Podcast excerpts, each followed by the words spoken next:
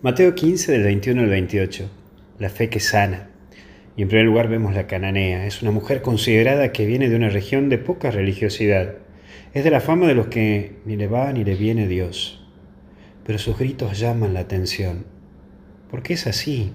Hay personas que recurren a la fe en tiempos de crisis, en donde uno ya no sabe dónde poner sus fuerzas. Tenemos que entender que hay distintos momentos de encuentro con Dios.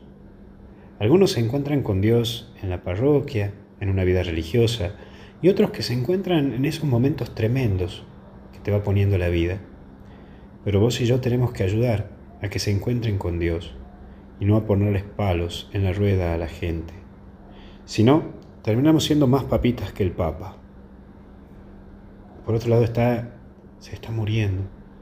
¿Cuántos hoy recurrimos a Jesús porque se nos está muriendo la fe o la esperanza o la confianza. Muchos estamos desesperados por la situación que nos apremia, pero Jesús está y nos viene a socorrer. Hoy le venimos a gritar porque estamos caídos y desesperados. Parece que no escucha, pero sí te escucha. Volvé a insistir porque necesita de nuestro grito. Por último, a todos. La fe es lo que sana y salva. Hoy pidamos el don de la fe nos recuerda que la gracia que nos regala es para todos y no para un grupo selecto. Todos somos de Cristo. No podemos mostrarnos como cristianos de primera o de segunda, porque de las cien almas nos interesan las cien.